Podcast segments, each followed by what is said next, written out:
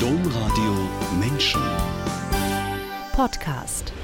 Kirche ist Teil der Klimaräuberbande, schreibt Christian Weingarten. Er ist der Umweltbeauftragte des Erzbistums Köln in einem Kommentar und er ist ein Mensch der klaren Worte. Dem Klima helfe weder noch eine Handlungsempfehlung der Deutschen Bischofskonferenz und auch keine mit Zitaten reichlich garnierte Predigten aus der Papstenzyklika Laudato Si. Helfen hingegen würde, wenn Bischöfe sich weigerten zu fliegen, viel weniger Fleisch in katholischen Kantinen auf den Tisch käme und Gas- und Ölheizungen aus den Kirchen fliegen. Stattdessen Photovoltaik auf Kirchendämmern, auf Kirchendächern und Klimaheizung oder sich warm anziehen in der Kirche. Klare Worte sind immer gut, finde ich. Und deswegen freue ich mich in dieser Sendung auf klare Worte von Christian Weingarten. Herzlich willkommen. Hallo. Herzlich willkommen alle, die eingeschaltet haben oder sich diesen Podcast runtergeladen haben. Mein Name ist Angela Krumpen. Christian Weingarten, Sie sagen, Kirche könnte viel in Sachen Klima, richtig viel. Könnte ist ein Konjunktiv. Sie sagen auch, was Kirche real tut, ist viel zu wenig. Dann gucken wir uns diesen Konjunktiv an. Was könnte Kirche? Kirche könnte in ganz, ganz vielen Bereichen, angefangen von der Verpachtung von Flächen über wie nutze ich Gebäude, letztendlich sogar Vorreiterin sein im Klimaschutz. Und das sind wir ganz, ganz weit noch nicht. Also wir sind eher Nachzüglerin ähm, im, im Bereich Klimaschutz. Und das finde ich total konträr eigentlich gegen die Position, dass wir eine Verantwortung für die Schöpfung haben als Christen und Christinnen. Und da finde ich, müssen wir uns unheimlich viel mehr Mühe geben wirklich zu gucken, wo haben wir eigentlich diese Verantwortung, in welchen Bereichen. Und wir müssen das ganze Thema viel ganzheitlicher betrachten in unserer Kirche. Jetzt habe ich ja gerade zum Beginn dieser Sendung aus einem Kommentar von Ihnen zitiert. Und da sind ja so Sachen drin wie, also es kommt viel zu viel Fleisch in katholischen Kantinen auf die Kirche, äh, auf den Tisch. Oder aber man kann sich auch warm anziehen in der Kirche. Man muss nicht diese schrecklichen Warmluftheizungen haben oder Raumluftheizungen haben. Und außerdem brauchen Bischöfe auch gar nicht zu fliegen. Also Fleisch ist ein Reizthema, Fliegen ist ein Reizthema, sich warm anziehen in der Kirche statt zu heizen ist auch ein Reizthema. Was begegnet Ihnen denn, wenn Sie so klare Worte in einen Kommentar schreiben? Ich habe überraschend viel Rückendeckung bekommen von Menschen, die gesagt haben, ja, endlich spricht es mal jemand aus. Man bekommt aber auch ganz klare Kritik, weil es eben ein Reizthema ist und viele, auch in der Kirche, ich nenne es Luxus, auf den Luxus nicht verzichten wollen. Und letztendlich die Fakten sind klar, wenn wir Klimaschutz betreiben wollen, wenn wir die Erderwärmung aufhalten wollen, dann müssen wir unser Verhalten ändern. Und da steht ganz oben auf der Liste weniger fliegen, im besten Fall gar nicht fliegen. Da steht drauf weniger Fleisch zu essen. Das sind so Dinge, die letztendlich überall in der Gesellschaft umgesetzt werden können. Aber bei uns in der Kirche ist es auch das Thema Kirchenheizung, wo ich sage, wir beheizen mit Luftheizung einen riesengroßen Kirchenraum und die warme Luft steigt nach oben. Das heißt, dort, wo die Kirchenbesucher und Besucherinnen sitzen, unten, da ist da kommt gar nicht so viel Wärme an. Das heißt, wir verbrauchen ganz, ganz viel Energie nur für den Zweck, dass wir innerhalb der vielleicht 45 Minuten des Gottesdienstes uns ein bisschen wärmer ist. Und da sage ich, da können wir auch warme Kleidung anziehen. Gerade bei den großen Gebäuden, die gar nicht so stark abkühlen im Winter, weil sie einfach so massiv sind, gerade alte romanische Kirchen. Und da bin ich ganz klar der Meinung, die fossilen Heizungen müssen aus der Kirche raus. Also das ist für mich ein Denken, was auch nochmal so dieser Gedanke, wir nutzen einen Kirchenheim, heizen den auf und zerstören damit eigentlich einen Teil der Schöpfung. Das sind zwei verschiedene, oder das zielt in zwei verschiedene Richtungen. Das eine ist eher strukturell, das sind die fossilen Heizungen, die aus den Kirchen raus sollen. Das andere ist individuell, wenn wir jetzt den Fleischkonsum oder das Fliegen nehmen. Sie haben eben gesagt, Sie hätten auf Ihren Kommentar viel Zustimmung bekommen. Ich bin mir da nicht so sicher, ob es verbale Zustimmung ist oder echte Zustimmung. Also verbal im Sinne von ja, das muss mal endlich gesagt werden. Aber wenn ich jetzt runterginge, also wir sind in ihrem Büro im Generalvikariat des Erzbistums Köln und dazu gehört eine Kantine. Wenn ich da runtergehe und über die Teller schaue, würde ich vermuten, dass ich, hm, weiß ich nicht, handgestoppte 80 Prozent, handgestoppten 80 Prozent Fleisch liegt. Also das ist ja was anderes, ob ich dem zustimme und sage, ja, das ist jetzt wirklich richtig, oder ob ich tatsächlich mein Verhalten ändere. Also bleiben wir erst bei dem Individuellen, dann zum Strukturellen. Bei dem Individuellen, was beobachten Sie da? Die Menschen, die sagen, ja, gut, dass du das endlich mal sagst oder dass Sie das endlich mal sagen, je nachdem. Und wenn Sie dann in der Kantine sind, was denken Sie dann? Ich beobachte oft, dass manche, die mit mir in die Kantine gehen, ein schlechtes Gewissen haben, wenn sie dann Fleisch essen, weil ich, also in meiner Person als Umweltbeauftragte, die Person dann daran erinnere. Ähm, ich beobachte genau das, dass weiterhin viel Fleisch gegessen wird und wo ich sage, dann ist es auch eine Verantwortung des Hauses, meine, meine Küchen und das Essen, was ich anbiete in Tagungshäusern, ähm, klimafreundlich zu gestalten nochmal zurück auf den, die, die gesagt haben, sie freuen sich über den Artikel. Ich glaube, es gibt ganz viele Menschen, die schon auf dem Weg sind und ganz viele Keimzellen, auch in der Kirche, ganz viele Menschen, die sich dafür einsetzen, aber so sich alleingelassen gefühlt haben in den letzten Jahren in der Kirche, weil Klimaschutz kein Thema war. Und wenn ich ganz alleine bin, dann ist es natürlich auch schwieriger, äh, kein Fleisch zu essen in der Kantine, weil dann andere gucken und sagen, ja, wie vegetarische Ernährung, was ist das denn? Also dann kommen ja oft diese Sprüche, die herablassend sind und meiner Meinung nach völlig unref also, also die sind unreflektiert, weil man nicht drüber nachdenkt, was eigentlich mein eigener Konsum, mein eigenes Verhalten für eine Auswirkung hat auf den Klimawandel. Mir ist das in meiner journalistischen Arbeit sehr viel passiert, dass ich beim Thema Bio- oder Umweltschutz oder Klimaschutz ähm, in, in Kirchenkontexten auf so eine Abwehr gestoßen bin. Da ging es dann immer darum, das ist ja Luxus. Im Bioladen einkaufen, ich kann bei Aldi einkaufen oder ich kann im Discounter einkaufen und dann habe ich vielleicht noch Geld übrig, was ich spenden kann.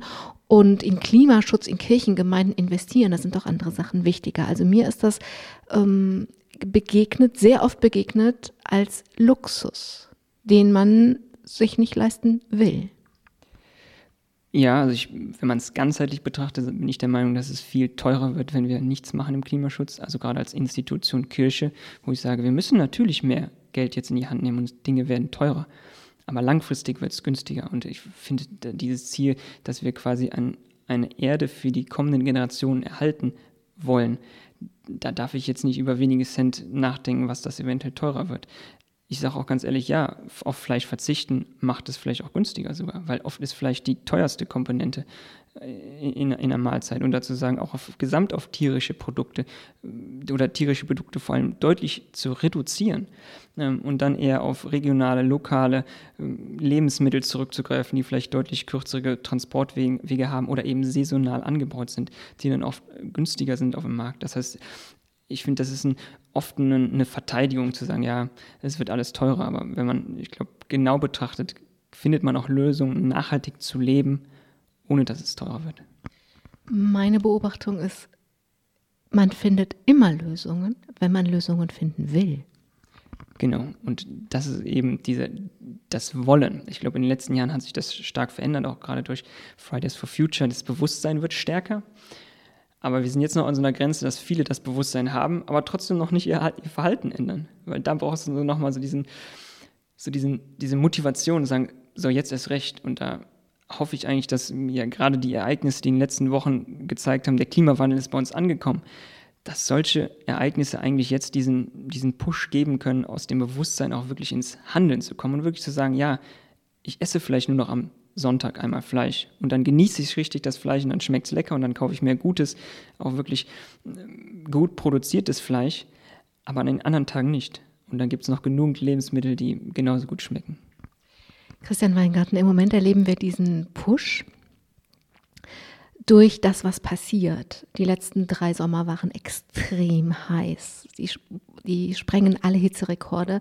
Und dieser Sommer ist extrem verregnet, wobei es ja einen Zusammenhang gibt, weil wärmere Luft ja viel mehr Wasser aufnehmen kann. Also regnet es mehr. Und es hat diese unfasslichen Flutkatastrophen gegeben.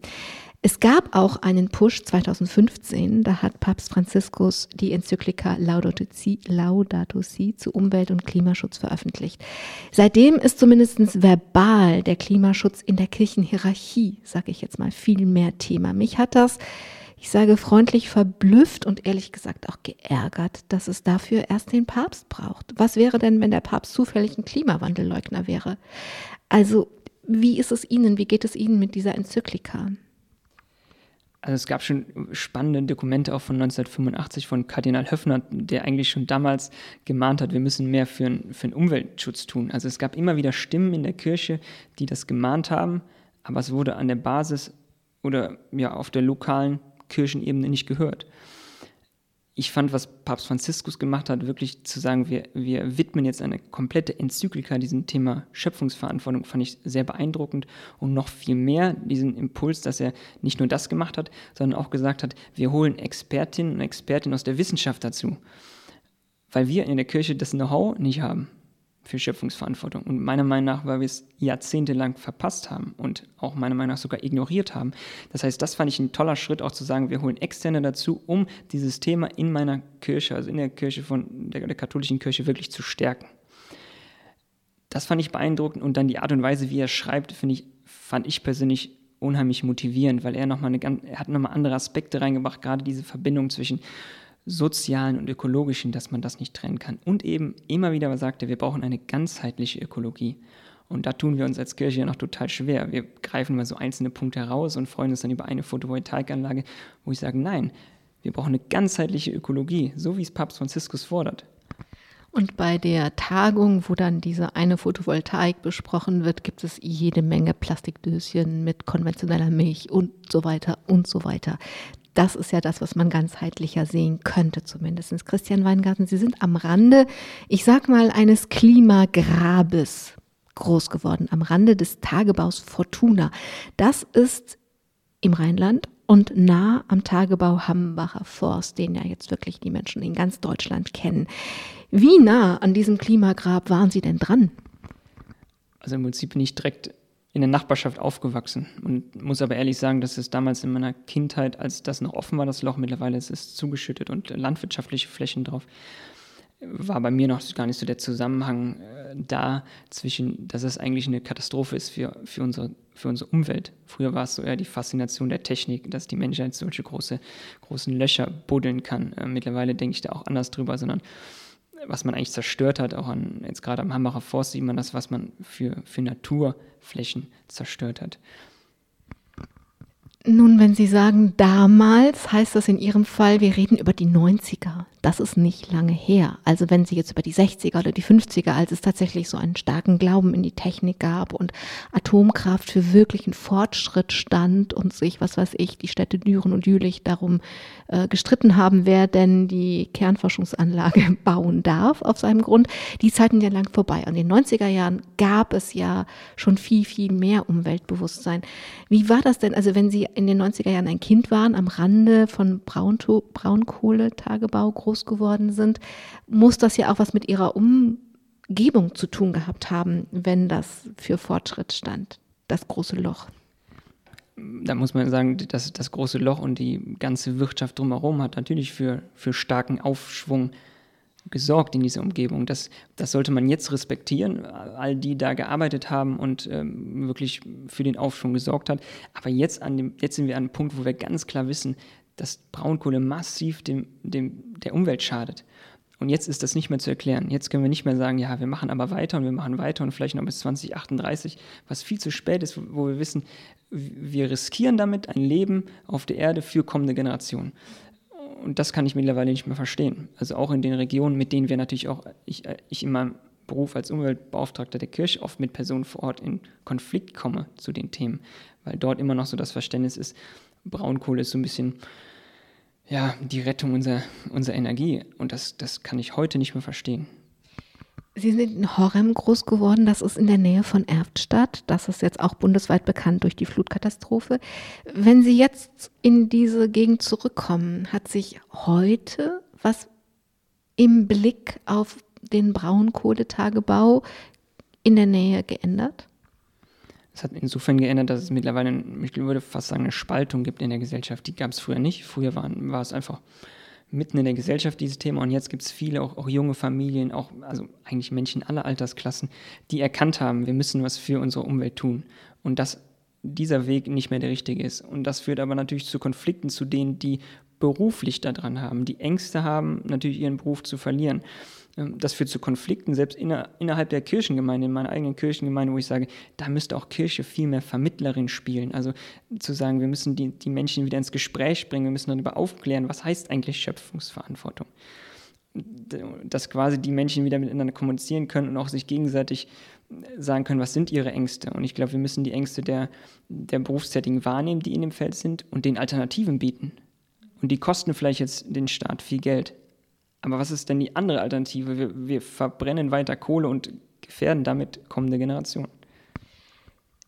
Kirche, denke ich, könnte ja an der Stelle viel mehr Bewusstsein dafür schaffen, dass wir alle im selben Boot sitzen. Dieser, die Fluten, die da im Juli um die Ecke in Erftstadt vom Himmel gestürzt sind, die unterscheiden doch nicht, ob diese eine Familie von der Braunkohle lebt und die andere ein Lastenfahrrad fährt. Es unterscheidet das ja gar nicht. Also wir können das ja nur gemeinsam bewältigen. Und das finde ich könnte, da könnte Kirche doch irgendwie eine Rolle spielen. Definitiv. Also eigentlich müssten wir als Kirche eben diese ganzheitliche Ökologie viel mehr vertreten und in allen Facetten. Aber wir müssen es vor Ort authentisch machen. Und wenn wir es nicht authentisch machen, dann nehmen wir die Menschen vor Ort nicht mehr mit weil wir eben zu viele Jahre lang verpasst haben.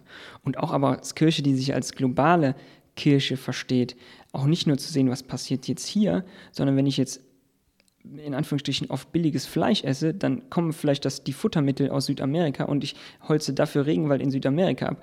Und allein deswegen auch ein weiterer Grund, warum ich sage, in kirchlichen Kantinen dürfte kein Fleisch sein, wo irgendwelche Produktionsmittel aus Südamerika kommen, wo wir im Prinzip Regenwald vernichten und Indigene vertreiben. Also das ist total konträr gegen das auch, was Papst Franziskus in seinen weiteren Schriften, also gerade über das Amazonasgebiet geschrieben hat, wo er sagt, wir müssen das eigentlich schützen und global sehen.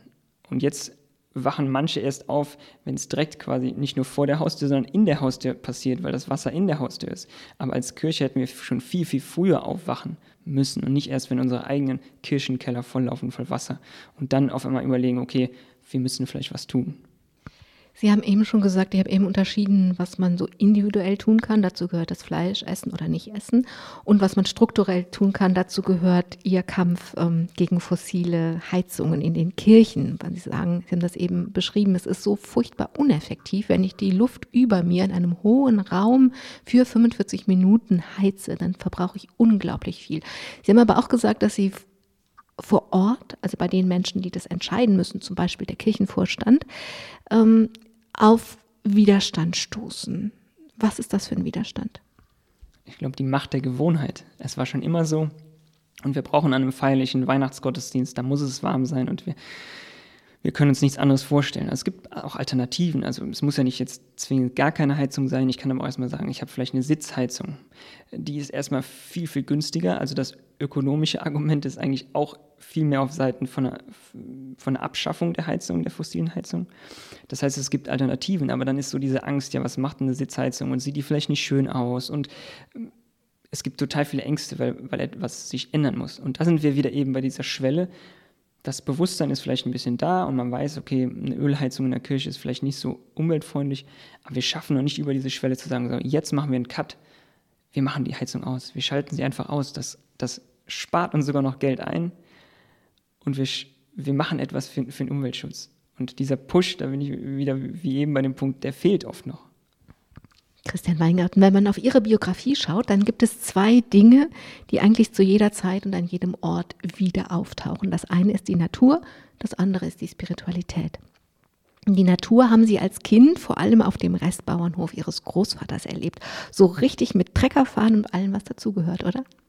Genau, also als ich ganz klein äh, war, waren nur noch Kühe da, nachher nur noch Schafe und Ziegen, aber auch wirklich mit, mit Traktor und Feld und dreckig werden und ähm, die Natur wirklich mit, mit, mit Händen und Sinnen spüren. Wie hat sie das geprägt? Ich glaube vor allem dieses, dieses Draußensein und ich glaube als Kind zu sehen, was die Natur einfach für ein, für ein unendliches Spielzimmer ist. Also was man mit der Natur machen kann, was man, was man bauen kann draußen, was man mit, mit, mit Erde bauen kann, Löcher bauen kann, was man mit, mit, mit Bäumen bauen kann, mit Holz bauen kann. Also einfach zu sehen, diese, diese Vielfalt, Tiere zu sehen, um die man sich kümmern kann, um die man sich sorgen kann. Also das alles zu betrachten, dass, dass wir Teil der Natur sind. Und nicht zu sagen, okay, da werde ich jetzt vielleicht dreckig und deswegen mache ich das nicht, sondern eins zu sagen, wir sind als Menschen Teil der Natur. Und, und, und das habe ich, glaube ich, gelernt auf dem Hof, mit der Natur umzugehen. Das ist das eine. Das andere ist die Spiritualität. Die haben sie als Kind als Messdiener erlebt und dort viele gute Erfahrungen gemacht. Das lag aber vor allem an einem sehr engagierten Jugendpfarrer. Und nicht und zu diesem Jugendpfarrer gehörte, dass er auf eine bestimmte Art Jugendarbeit organisiert hat, nämlich selbstorganisierte Jugendarbeit. Wie haben Sie das erlebt? Was bedeutet selbstorganisiert? Im Prinzip jetzt speziell auf Jugendarbeit gesehen, dass wenn die Person, die es organisiert, irgendwann mal weiterzieht, dass das System nicht ineinander zusammenbricht, sondern im Prinzip ein System aufgebaut, was sich selbst erhält und vor allen Dingen auch selbst motiviert. Also das ist ja auch wichtig, es kann ja ein System da sein, aber irgendwie ist dann so die Luft raus, weil eine Person weg ist. Und das hat er auf eine in rückblickend faszinierende Art und Weise gemacht, dass das System bis heute anhält. Und wir eine, für, für, ein, für ein kleines Dorf eine sehr große Messdienergemeinschaft waren, mit, mit einer eigenen Messdienerzeitung, mit einer großen mit einer großen Leiterrunde, mit ganz vielen verschiedenen Jugendgruppenformaten, mit Angeboten. Das war faszinierend. Und für mich war es auch in der Persönlichkeitsentwicklung so ein bisschen ein, ein Lernen von Organisieren, Strukturisieren, von Leitung. Ich, ich konnte zum ersten Mal Verantwortung übernehmen, was man ja in der Schule eigentlich gar nicht so lernt. Also zu wissen, okay, ich fahre jetzt mit 20 Kindern und drei Leitern zusammen irgendwo hin, dann habe ich eine Verantwortung für die Gruppe. Und das zu lernen, ist, glaube ich, total wertvoll gewesen für, also bis heute noch eigentlich. Sie haben eben schon mal gesagt, Kirche muss authentisch sein. Und oft geht es ja darum, gerade in Jugendgruppen, dass so gesagt wird, ja, und äh, wir hören, was ihr sagt, und das spielt eine Rolle, aber oft ist es, die Erwachsenen hören und die Kinder und Jugendlichen sagen was und dann entscheiden die Erwachsenen, was von dem, was sie hören, sie denn irgendwie ähm, verfolgen wollen. Das ist ja so ein, eine sehr eingeschränkte Form von Partizipation und selbstorganisiert heißt ja eigentlich, dass die eigenen Vorstellungen wirklich Platz haben, dass es authentisches Reden war. War das so? Definitiv. Also wir hatten einen eigenen Raum, was uns nicht nur die Räumlichkeit gegeben hat, sondern einfach einen Platz, um da zu sein was ich ganz wertvoll war und wo wir nahezu die absolute Entscheidungsmacht hatten, um zu sagen, wir machen das, wir gestalten was anders. Natürlich gibt es immer wieder, wenn mal was aus dem Ruder läuft, irgendwo ein, der nochmal einen Finger drauf hält und sagt, wir müssen es vielleicht anders machen, aber ich glaube, das war, wir hatten eine Gestaltungsmöglichkeit und eine Freiheit und die wurde uns gegeben und wurde anerkannt. Und dadurch, glaube ich, ist diese Selbstbestimmtheit und Selbstorganisation zustande gekommen, wenn man wirklich sagen konnte, wir machen es wie wir, also angefangen von der Gestaltung des Jugendraums bis zur Gestaltung der Jugendfreizeiten. Also wir können selber entscheiden, wie machen wir das Programm, wie gestalten wir das. Und dann natürlich, wenn man merkt, okay, die, die Gemeinschaft wächst auch noch, dass man wirklich Erfolg hat als Jugendlicher in dieser Selbstorganisation. Christian Weingarten, Natur und Spiritualität waren in der Kindheit also schon, ich sag mal, wie so zwei Säulen oder zwei Pfeiler ihres Lebens angelegt. Als sie dann in der 11. Klasse für ein Austauschjahr in die USA gingen, ist ihnen beides dort auch begegnet. Sie sind ganz in den Süden der USA nach Alabama gekommen und waren in ganz unterschiedlichen Gastfamilien. Aber in allen dreien haben sie erlebt, dass Gott und Glauben eine völlig andere Rolle im Leben spielen können. Was haben Sie erlebt? Also ich hatte das Glück, in drei ganz verschiedenen Freikirch Freikirchen zu, also mitzuleben in den Familien. Also zuerst eher eine methodistische Familie, wo es in der Familie eher darum ging, gesehen und gesehen werden. Also ich gehe in die Kirche, damit andere sehen, dass ich da hingehe und das war es erstmal. Und dann eine zweite Kirchengemeinde, eine First Assembly of God Church, wo die Anbetung sehr mit ganzem Körper und allem Sinn und sehr emotional waren und Gottesdienste dann auch mal viereinhalb Stunden gedauert haben, wo ich gemerkt habe, das, das war, hat meine Spiritualität überfordert und war nicht der Weg äh, in, in, zum Gebet zu finden, was, was ich für mich richtig finde. Und dann als eine dritte Gastfamilie bei den Baptisten, das was sehr ähnlich war zu einer evangelischen Kirche hier in Deutschland, aber wo im Alltag der, die Reflexion des Glaubens eine, eine, viel stärkere Rolle gespielt hat, was ich total spannend fand. Ähm, zum einen, dass das Gebet im Alltag ganz normal war, sei es, wenn ich im Restaurant bin oder wir eine längere Autofahrt hatten, ähm, wurde gebetet, was ich von zu Hause nicht kannte äh, bei mir, aber auch über Dinge zu diskutieren, wie sehen wir den Streit, den wir jetzt haben, auch aus einer religiösen Sicht. Und das war für mich eine ganz neue Erlebnis, dass Gott im Alltag und im Handeln äh, eine so starke Rolle spielt und das spielt. Und das fand ich total faszinierend. Sie hätten ja auch genervt sein können. Also von, ja, im Restaurant beten, das hätte peinlich sein können oder im Auto. Können wir jetzt mal über was anderes reden und so? Waren sie aber nicht. Was war für den jungen Christian Weingart in der 11. Klasse so anziehend daran, dass Gott und Glauben eine, eine wirkliche Rolle im Alltag spielt? Und egal, was da passiert, ob wir da essen gehen oder ob wir uns streiten. Ich glaube, ich war sehr äh, wissbedürftig, gerade was das Thema angeht, und wollte lernen und wollte vor allen Dingen beobachten. Und es gab auch also wir haben uns auch gestritten, weil wir verschiedene Ansichten hatten, ähm, was wie wir in Deutschland ähm, glauben, leben und in den USA, wo wir auch nicht immer einer Meinung waren, was ich völlig okay fand, weil ich finde, man kann sich auch über, über Glaubensansichten mal streiten. Aber es war trotzdem so eine Faszination, dass das Glaube so, ein, so einen großen Schwerpunkt in einer Familie haben kann. Und das, das hat mich fasziniert und mir auch Freude gemacht, mich darüber zu unterhalten, auch mit, mit einer amerikanischen Familie, die, wo ich schon sage, dass es in einer gewissen Weise eine andere Kultur zu uns in Deutschland und diese Kultur kennenzulernen. Die Jugendlichen, mit denen Sie zur Highschool gegangen sind, hatten eine ganz andere Naturverbundenheit und dadurch auch eine ganz andere Fähigkeit, mit der Natur umzugehen. Also das, was Sie da erlebt haben hm, auf der Highschool, wenn dann Freizeit war, war ein völlig anderes Freizeitverhalten als hier, weil so viel Natur darin vorkam. Wie kam die vor? angeln und jagen gehen. Und ich wurde oft gefragt, was, was macht ihr eigentlich in Deutschland, wenn ihr nicht angeln und jagen könnt? Also das war so äh, die, oft die Frage, die mir gestellt wurde. Und ich fand es total faszinierend. Es war Gebiet mit ganz viel Wald und ganz viel Flüssen, das heißt ganz viel, viel Natur. Und es war aber jetzt kein also wie man sich oft wir, wir angeln und versuchen möglichst viele Fische rauszuholen und wir gehen jagen und versuchen möglichst viele, äh, möglichst viel Wild zu schießen, sondern es war ein, ein Leben mit der Natur und auch immer darauf zu achten, dass die Wälder, wo ich jagen gehe und die Flüsse, wo ich angeln gehe, auch intakt bleiben. Also auch so ein bisschen mit der Natur handeln. Und was ich faszinierend fand, was ich nicht hatte, dieses Bewusstsein, Natur zu erkennen. Also es fing ganz einfach damit an, Tiere zu sehen also ein, ein Eichhörnchen in weiter Entfernung zu sehen, wo ich ganz lange hingucken muss, weil ich nichts gesehen habe und meine Mitschüler das schon im Prinzip gehört haben von einer ganz weiten Entfernung, wo ich gemerkt habe, die haben ein ganz anderes Gespür, bis dahin zu sehen, wo finde ich in einem ruhigen Flussbett, weil es kein Wind gerade ist, wo kann ich erkennen, wo eigentlich Fische sind? Und das war für mich faszinierend zu sehen, dass man dann doch erfolgreich sein kann. Und ich gedacht habe, das ist so ein großer Fluss, hier kann ich überall meine Angel reinwerfen, ich werde nie was fangen. Aber mit deren Bewusstsein und Instinkt ist es vielleicht sogar äh, doch dann erfolgreich zu sein. Und das fand ich wahnsinnig faszinierend.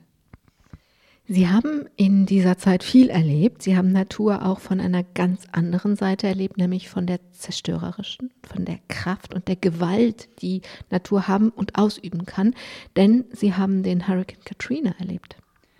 Genau, und es war relativ am Anfang, als ich da war und der sich dann angekündigt hatte und man nicht genau wusste, kommt das Epizentrum über Alabama oder ähm, Louisiana damals und ist ja über New Orleans hinweggezogen und dort zu massiven Zerstörungen geführt. Wir mussten selber ein paar Tage vorher das Dorf verlassen und wurden evakuiert, wo ich zum ersten Mal gemerkt habe, was, was Natur auch für eine zerstörerische Kraft haben kann. Also ähm, man stellt sich oft dann die Natur das Schöne vor, aber dann auch zu sehen, was Natur für eine Gewalt haben kann. Und dann jetzt, wenn ich jetzt zurückgucke, wenn ich da schon weiß, was die für eine Gewalt hat, durch den Klimawandel wird im Prinzip die Natur ja noch, noch viel gewalttätiger. Ähm, und für mich war das, glaube ich, damals eine Lehre zu sehen, Natur hat eine Kraft. Und ich glaube, das haben wir in Deutschland in den letzten 20 Jahren immer stärker zu spüren bekommen und vielleicht früher viel weniger als jetzt. Und ähm, Jetzt kommt es so langsam an, dass die Natur gewalttätiger auch bei uns wird. Umso wichtiger also jetzt auch zu handeln ähm, und was zu ändern. Christian Weingarten, wenn wir die Spur weiterverfolgen, sind Sie zurück nach Deutschland gereist. Wir sind immer noch in Ihrer 11. Klasse. Und Sie sind nach Thésée gereist. Vorgestellt haben Sie, so, haben Sie sich sowas wie ein Herbstlager, aber so war Thésée natürlich nicht. Genau, es war organisiert damals von unserem Diakon und wir dachten, es ist eine riesen Jugendversammlung und ähm, ja, wie man sich das vorstellt als 16-jähriger Jugendlich und bin dann quasi aber in eine, an einen Ort gekommen, der mich total überrascht hat, weil erstmal natürlich nicht das vorgetroffen, wurde, was wir uns vorgestellt haben. Ich aber eine Spiritualität nochmal entdeckt habe oder kennengelernt habe, die natürlich ganz anders war zu dem, was ich in den USA kennengelernt habe und auch zu dem, was ich in meiner Heimatgemeinde in der Kirche kennengelernt habe, nämlich eine Spiritualität, die ja vor allen Dingen auf der Einfachheit zum einen des Gesanges und auf der anderen Seite der Stille ausgelegt ist, also wirklich an dem Einfachen. Und ich glaube, deswegen hat es mich so fasziniert. Das Gleiche, was mich an der Natur fasziniert, ist auch in einer gewissen Zeit diese Einfachheit, mit dem ich etwas wahrnehmen kann. Und wenn ich da so drauf gucke, hat es angeknüpft an diese Erfahrung in den USA, nämlich Gott und Glauben eine, einen wirklichen Platz im Leben einzuräumen. Das passiert in Tese ja auch. Allerdings dann in eine Kultur oder auf eine Art, die sie mit ihrem eigenen Leben besser und einfacher verbinden konnten, oder? Definitiv. Also ähm, im Prinzip gerade durch den Gesang und, das, und, und durch die Stille und einen Moment der Stille kann man, glaube ich, immer mit in den Alltag integrieren. Auch wenn ich ehrlich bin, ich, nach dieser Woche ist man ja, oder nach einer Woche TC bin ich immer total motiviert und denkt, das, das, das muss ich mitnehmen in den Alltag. Und das, das flacht dann leider immer wieder schnell wieder ab, wenn man dann ja doch nicht die täglichen Gebete hat und die, die, die Momente der Ruhe. Ähm, aber es war ein Wunsch, quasi das irgendwann wieder aufleben zu lassen. Also dieses, dieses, ich nehme die, die Meditation und diese Einfachheit mit in meinen Alltag. Und ähm, bin auch die Na Jahre danach immer wieder nach TC zurückgefahren und für mich war es immer wie so eine Tankstelle, wo ich das, meine eigene Spiritualität wieder, wieder frisch oder auftanken konnte. Und wenn Sie jetzt so zurückschauen, der Dalai Lama sagt immer gerne, don't look after one year, look after ten years. Also schau nicht nach einem Jahr zurück, wenn du wissen willst, ob das was bringt, wenn du meditierst oder eine Praxis hast, so eine Gebetspraxis, sondern guck nach zehn Jahren. Jetzt ist das ja ungefähr zehn Jahre her oder noch etwas länger. Sehen Sie von heute aus, dass das Ihren Alltag verändert hat? Definitiv, weil ich, glaube ich, diese Stille für mich entdeckt habe, zur Ruhe zu kommen. Und, äh, glaube ich, auch nochmal ein anderes Gebetsverständnis, dass es vielleicht äh, Beten nicht immer so komplex sein muss, wie man es sich manchmal vorstellt, sondern auch auf einer total einfachen, verständlichen Art und Weise passieren kann, indem ich letztendlich einen Satz nehme und den fünf Minuten lang wieder und wieder singe. Also eine ganz andere Form des Gebets. Und das rückblickend hat es mich geprägt und diese Prägung habe ich bis heute. Und ich bin bis heute begeisterter äh, TC-Fahrer, auch wenn ich jetzt zu alt bin und das jetzt wieder in, mein, in meinem privaten, in TC-Gebeten im Prinzip versuche zu leben. Also wirklich auch ähm, an selber Angebote zu schaffen, ähm, um dieses TC-Gebet, diese TC-Spiritualität in meinem Alltag zu leben.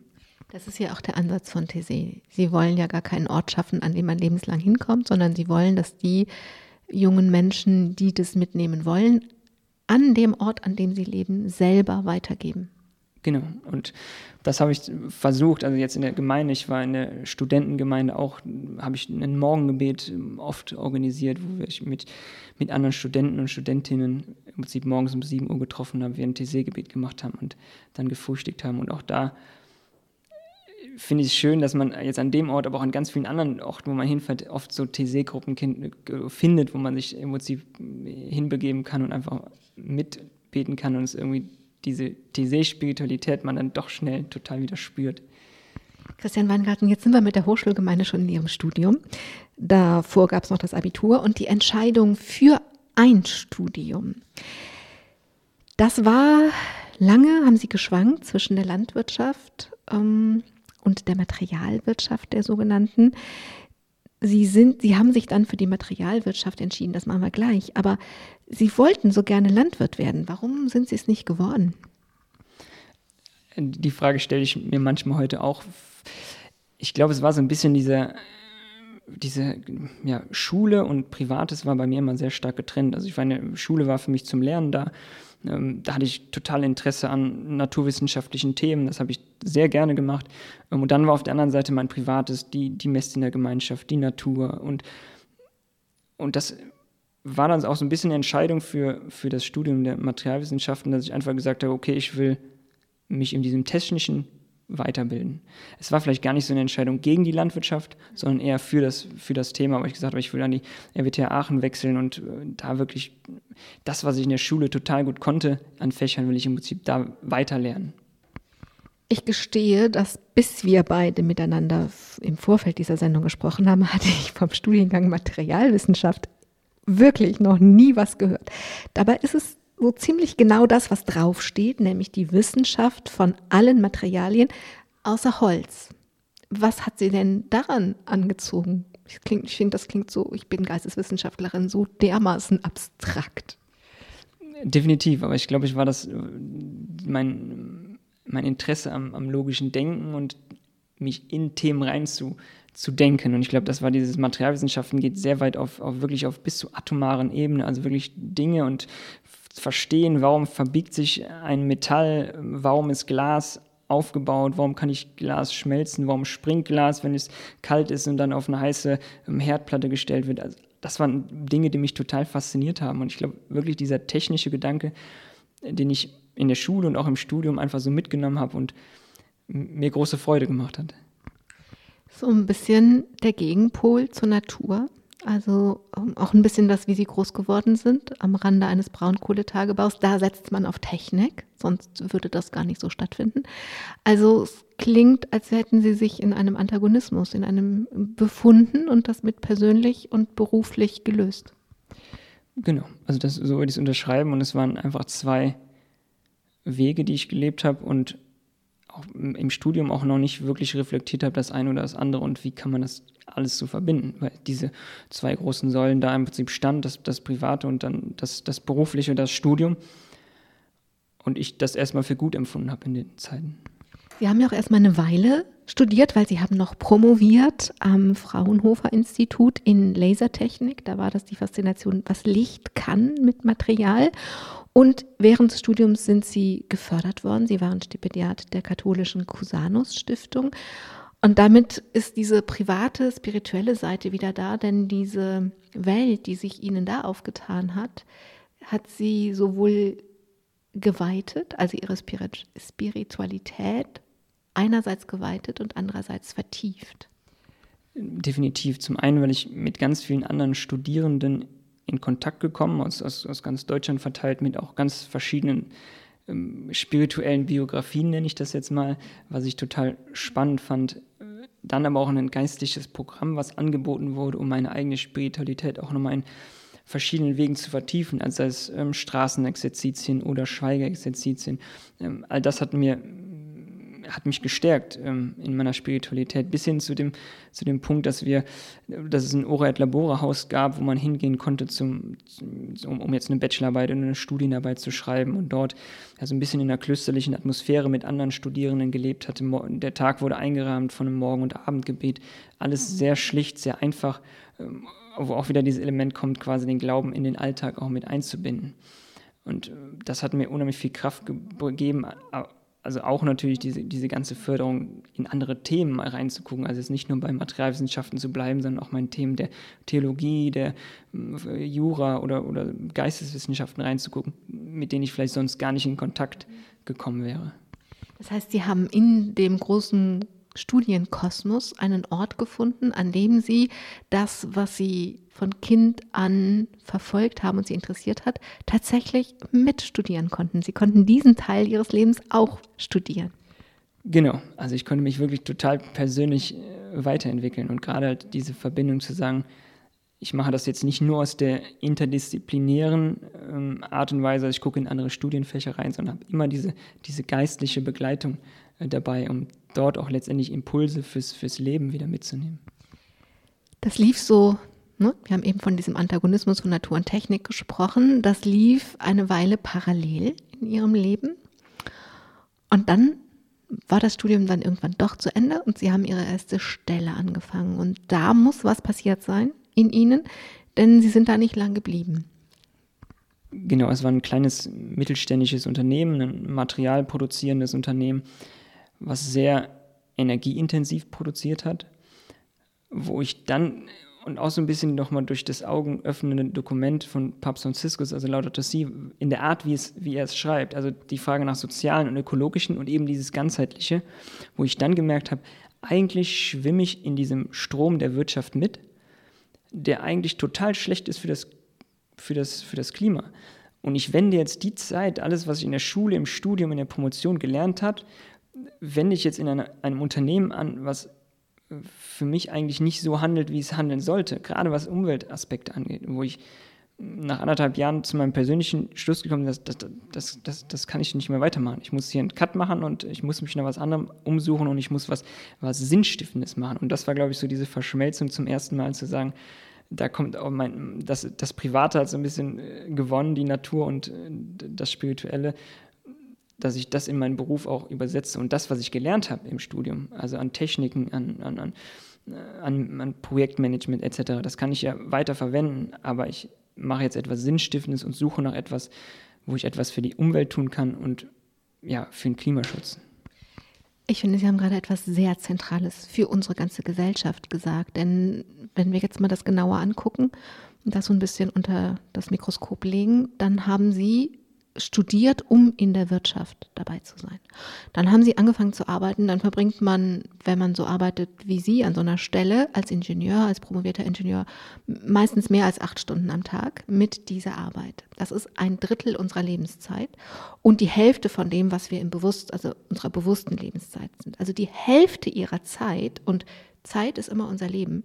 Also die Hälfte ihres Lebens haben sie ja praktisch, Sie haben gerade so gesagt, gegen das Private, aber ja eigentlich gegen das Leben gearbeitet. Es geht ja eigentlich darum, dass man, dass, dass es um Zerstörung geht, dass wir wirklich weiterleben können. Das heißt, sie haben gemerkt, wenn sie wir haben gesagt, in der Wirtschaft weiter mitschwimmen, also in diesem Mainstream, so haben wir jetzt unsere Welt gebaut und so funktioniert sie. Wenn sie damit dabei bleiben, dann verbringen sie die eine Hälfte der Zeit damit, zu zerstören, was sie in der anderen Hälfte der Zeit schützen wollen. Genau und das, das ist eigentlich so seitdem auch mein, mein Ansatz zu, zu, zu sehen, äh, zu gucken, was mache ich durch all meine Handlungen. Also nicht nur gucken, ich bin jetzt bei der Ernährung und verzichte ein bisschen auf Fleisch und deswegen bin ich gut oder ich fahre mal einmal einen Flug oder nehme einen Flug weniger und bin dafür ökologisch. Nein, ich muss alle Bereiche in meinem Leben gucken und ich muss alle Bereiche in meinem Leben reflektieren, um letztendlich eine, ja, so eine eigene sozial-ökologische Umkehr zu schaffen. Und dafür muss ich das aber alles betrachten. Und da kann ich nicht irgendwie einen Bereich ausnehmen und sagen, oh, ähm, ich fliege jetzt aber doch mal nochmal einen Langstreckenflug, weil eigentlich ich ja, bin ich ja dieses Jahr wenig Auto gefahren. Und das, das, das geht nicht. Und das finde ich, es, es muss auch Menschen geben, die in der Wirtschaft arbeiten. Ich will nicht sagen, dass die, dass die Wirtschaft, dass da alles schlecht ist. Und es muss Menschen geben, die auch die Wirtschaft umbauen. Also die aus dieser aktuellen Wirtschaft eine ökologische Wirtschaft, die muss es auch geben. Für mich war es aber der Punkt zu sagen, nein, ich, ich muss was anderes machen. Sie haben gerade gesagt, diese ökologische Umkehr. Sie haben den Begriff der Umkehr gebraucht. Ich glaube, dass Sie ausdrücken, etwas ausdrücken, was ganz viele Menschen teilen. Also ganz viele Menschen haben im Unterbewusstsein oder am Rande ihres Bewusstseins das Gefühl, was ich hier mache, ist nicht richtig. Es ist einfach nicht richtig. Aber sie wissen nicht, was sie anders machen sollen. Und deswegen gibt es dann viele Arten, das zu kompensieren, um zu sagen, ich lebe das richtige, das falsche Leben im Richtigen und privat bin ich ja ganz anders und, und so weiter. Was hat gemacht, vielleicht können ja andere Menschen sich davon inspirieren lassen, was hat gemacht, dass Sie gesagt haben, also nicht, also intellektuell haben Sie es beschrieben, aber was hat in Ihnen gemacht, dass Sie die Kraft für diese Umkehr hatten? Also ich, ich glaube, so ein bisschen war es auch, das war so damals auch die Phase vom, vom Hambacher Forst, ähm, die, die, die Phase der Demonstration dort. Äh, auch zu sehen, man ist in dem Kampf um Klimaschutz nicht alleine, sondern es gibt ganz viele andere Menschen, die im Prinzip es verstanden haben, dass wir was tun müssen und sich umkehren müssen und, und zu sehen ist und daraus Kraft zu schöpfen aus den Menschen und auch wenn es noch wenige waren und meiner Meinung nach immer noch wenige sind, aus den wenigen Mut zu fassen, Dinge einfach mal anders zu machen und einfach ja, einen anderen Weg zu gehen. Das heißt, was helfen kann, ist sich mit den Menschen, Sie haben eben gesagt, es gibt überall so kleine Zellen. Man ist eigentlich gar nicht wirklich alleine, aber man ist dann alleine, wenn man nicht voneinander weiß. Also es kann helfen, dieses Unbehagen, A muss man es natürlich wahrnehmen, B muss man es ernst nehmen, richtig ernst nehmen. Und C kann es helfen, sich zu verbünden, sodass, sodass das Gefühl entsteht, okay, ich bin nicht so ein Tropfen auf den heißen Stein, sondern wir sind zusammen eine schöne Wolke. Definitiv und auch sich immer selbst bewusst zu machen, was ja oft von eher Klimaschutzgegnern genutzt wird, ja, wir machen so einen kleinen Anteil, das, das bringt eh nichts. Und das Argument ist für mich völliger Quatsch, denn jede bisschen, jede Tonne CO2, die ich einspare, spare ich ein. Und wir müssen am Ende alle Tonnen CO2 einsparen. Da können wir nicht sagen, ja, nee, die ist so klein, die machen wir nicht und wir nehmen nur die große. Und dann wirklich für sich selbst bewusst zu machen, da, ich kann was leisten. Ich kann was leisten, das ist vielleicht noch so klein, aber es hat einen, einen Einfluss, weil wenn es umso mehr machen, umso größer wird der Einfluss. Und das sich selbst bewusst zu machen, ja, das, was ich mache, das macht Sinn und das hat, das hat eine Auswirkung und sich selbst motivieren und sich selbst stark zu machen und nicht äh, ja, sich beeinflussen lassen von vielen, die das eher kritisieren oder, oder schlecht reden wollen. Ja, und dann anfangen, dass in China und in Indien wird es ja ganz anders, also brauche ich auch nichts machen, oder wie? Genau, und dann das Argument, ja, aber Deutschland ist ja nur verantwortlich für 2% der Treibhausgasemissionen, wo ich sage, ja, aber das wäre super, wenn wir die 2% schon mal schnellstmöglich vermeiden. Und man muss ja natürlich auch mal sehen, wenn ich anfange, und das ist ja so ein bisschen dieser Ping-Pong-Effekt, wenn der Erste eine Photovoltaikanlage in der Straße hat, dann gucken ja andere doch schon mal rüber und sagen, oh, der hat eine Photovoltaikanlage, da frage ich mal nach und dann merke ich, oh, das ist ja super, dann mache ich es vielleicht auch. Und dann, wenn man meiner Meinung nach ökologisch handelt und authentisch handelt, dann kann das auch auf andere übertragen, die vielleicht eben noch nicht so diesen, diesen Push gehabt haben, um wirklich sich auf den Weg zu machen. Ich bin immer ein Fan davon, wenn man Dinge versteht, so, also auch Entscheidungen nachvollziehbar macht. Jetzt haben Sie wieder authentisch gesagt. Mir scheint, dass ein ganz wesentlicher Punkt Aufrichtigkeit ist, in den Spiegel zu gucken und zu sagen, so ist es. Ich beteilige mich am Klimawandel, also negativ am Klimawandel mit. Erstens Auto, zweitens Fliegen, drittens Fleisch, keine Ahnung, was es im jeweiligen Fall eben ist. Also, dass zudem, damit es authentisch werden kann, wirklich eine Portion Aufrichtigkeit gehört. Definitiv. Also ich lebe, lebe selber noch in einer WG und wir reflektieren uns oft selbst. Äh, gegenseitig mit drei Erwachsenen und fragen, was, was können wir noch ändern? Und ich würde nie sagen, dass ich auf, auf dem absolut richtigen Weg bin, sondern ich habe selber noch ganz viele Baustellen, wo ich sagen muss, da muss ich was ändern. Aber ich versuche immer wieder darüber nachzudenken, was kann ich ändern? Ich glaube, das ist der allererste Schritt, sich einzugestehen, ja, ähm, das muss ich ändern und das muss ich mal anpacken. Und was ich immer versuche zu motivieren, ist auch einfach mal auszuprobieren. Also ich habe selber kein Auto und habe zwei Kinder und wir haben ein Lastenfahrrad und einen Fahrradanhänger und ich werde oft belächelt so nach dem Motto, das, das, das klappt ja gar nicht. Und ich habe es noch nie vermisst, das Auto. Und ich finde es total schön und ich finde es total schön, wie meine Kinder in, in, in, in, einem Lastenfahrrad mitfahren können, was die für eine Freude haben. Und ich sage, das funktioniert. Wir haben eine gute öffentliche Nahverkehranbindung, das muss man auch sagen, aber es klappt und es klappen viel mehr andere Sachen. Und ich habe auch in meiner Studienzeit sicherlich noch viel, viel mehr Fleisch gegessen als jetzt. Und jetzt esse ich fast gar kein Fleisch mehr und ich vermisse fast nichts, sondern ganz im Gegenteil. Ich freue mich fast jetzt schon, weil ich weiß, Weihnachten gibt es dann doch wieder einen Braten und das ist für mich ein Riesen-Highlight. Und so kommen ja auch bestimmte Feste, haben nochmal total eine Besonderheit, als wenn ich jeden Tag ein Steak esse und dann gibt es Weihnachten auch ein Steak und das ist eigentlich nichts Besonderes. Also ich merke immer mehr, das ist nicht, also das Verzichten steht ja immer so negativ da. Und ich, ich persönlich empfinde es eher als eine Befreiung und als eine, eine Bereicherung für mein Leben, Dinge zu ändern, Dinge anzupacken und dann auch sich gegenseitig zu freuen und sagen, jawohl, wir haben das und das geändert und es klappt und es, und es ist ja sogar besser als vorher. Ich merke an diesen Stellen, dass ich, ich freue mich dann auch, ich kenne das, dieses Gefühl, und ich freue mich eigentlich, weil ich doch einen Unterschied machen kann. Also ich habe zum Beispiel um, ähm, vegetarisch, also ich lebe schon lange vegetarisch und dann habe ich irgendwann überlegt, wo kann ich denn meinen CO2-Abdruck wirklich verringern und so viele Möglichkeiten. Also ich, es ist schwer, es ist wirklich schwer. Und dann habe ich auf einmal mich mehr mit veganer Ernährung ähm, befasst und habe gemerkt, dass wenn ich mit vegetarischer Ernährung nur mal unter dem Aspekt des CO2s ungefähr 10 Prozent schaffe einzusparen. Mit Veganer sind es 50. Das heißt ja nicht, dass ich von morgens bis abends und 24, 7 und 365 Tage immer und überall und draußen vegan leben muss. Das heißt es gar nicht. Aber die Möglichkeit, ich habe das einfach buchstäblich in der Hand, das war, hat mich so gefreut.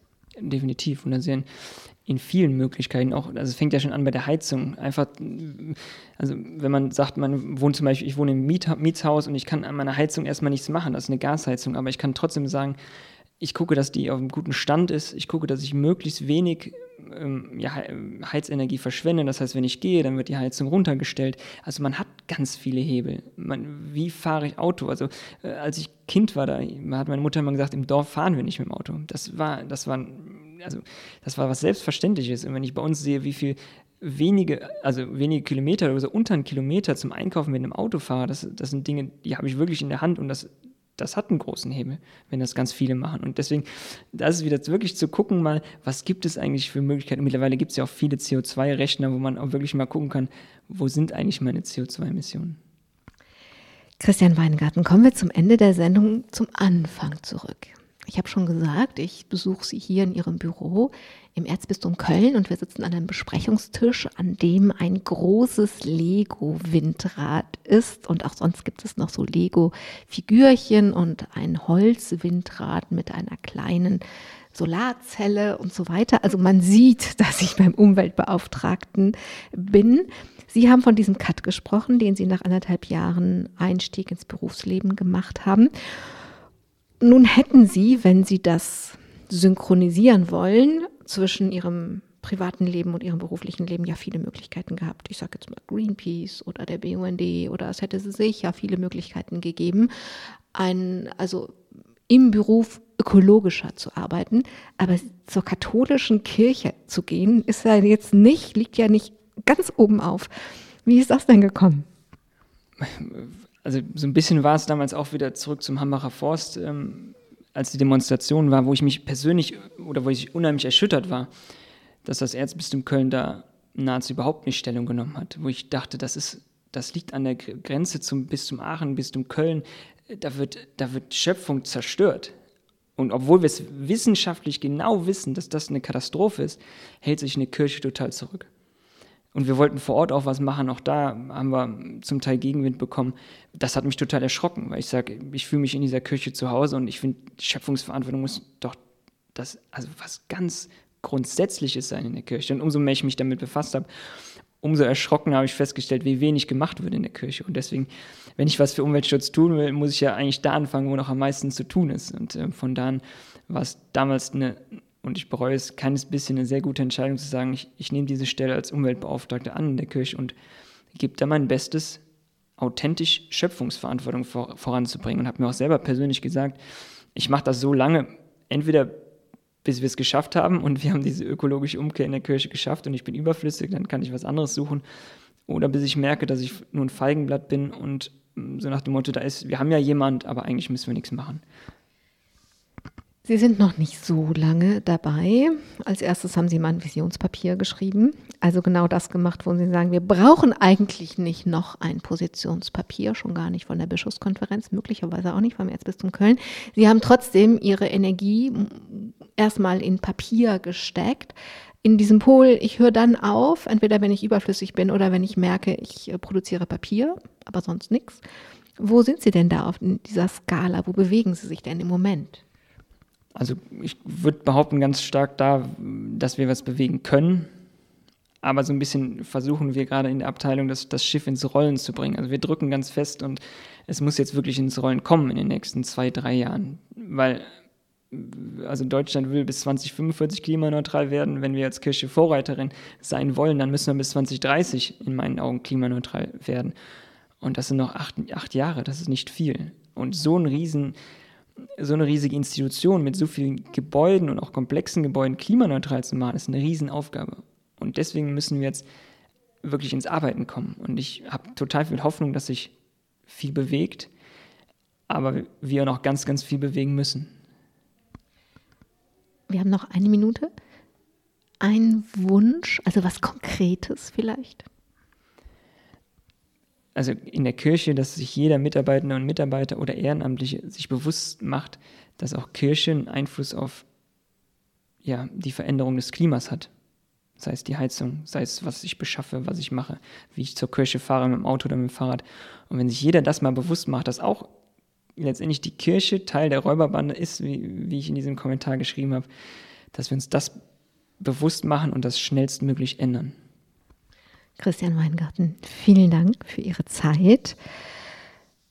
Ich wünsche Ihnen, dass Kirche aufhört, Teil der Räuberbande zu sein. Ich danke Ihnen, ich danke allen, die zugehört haben und ich wünsche uns allen, dass wir überhaupt merken, wie sehr wir Teil der Räuberbande sind und zwar jede und jeder einzelne von uns. Merken Sie gut. Am Mikrofon war Angela Krumm. Domradio Menschen.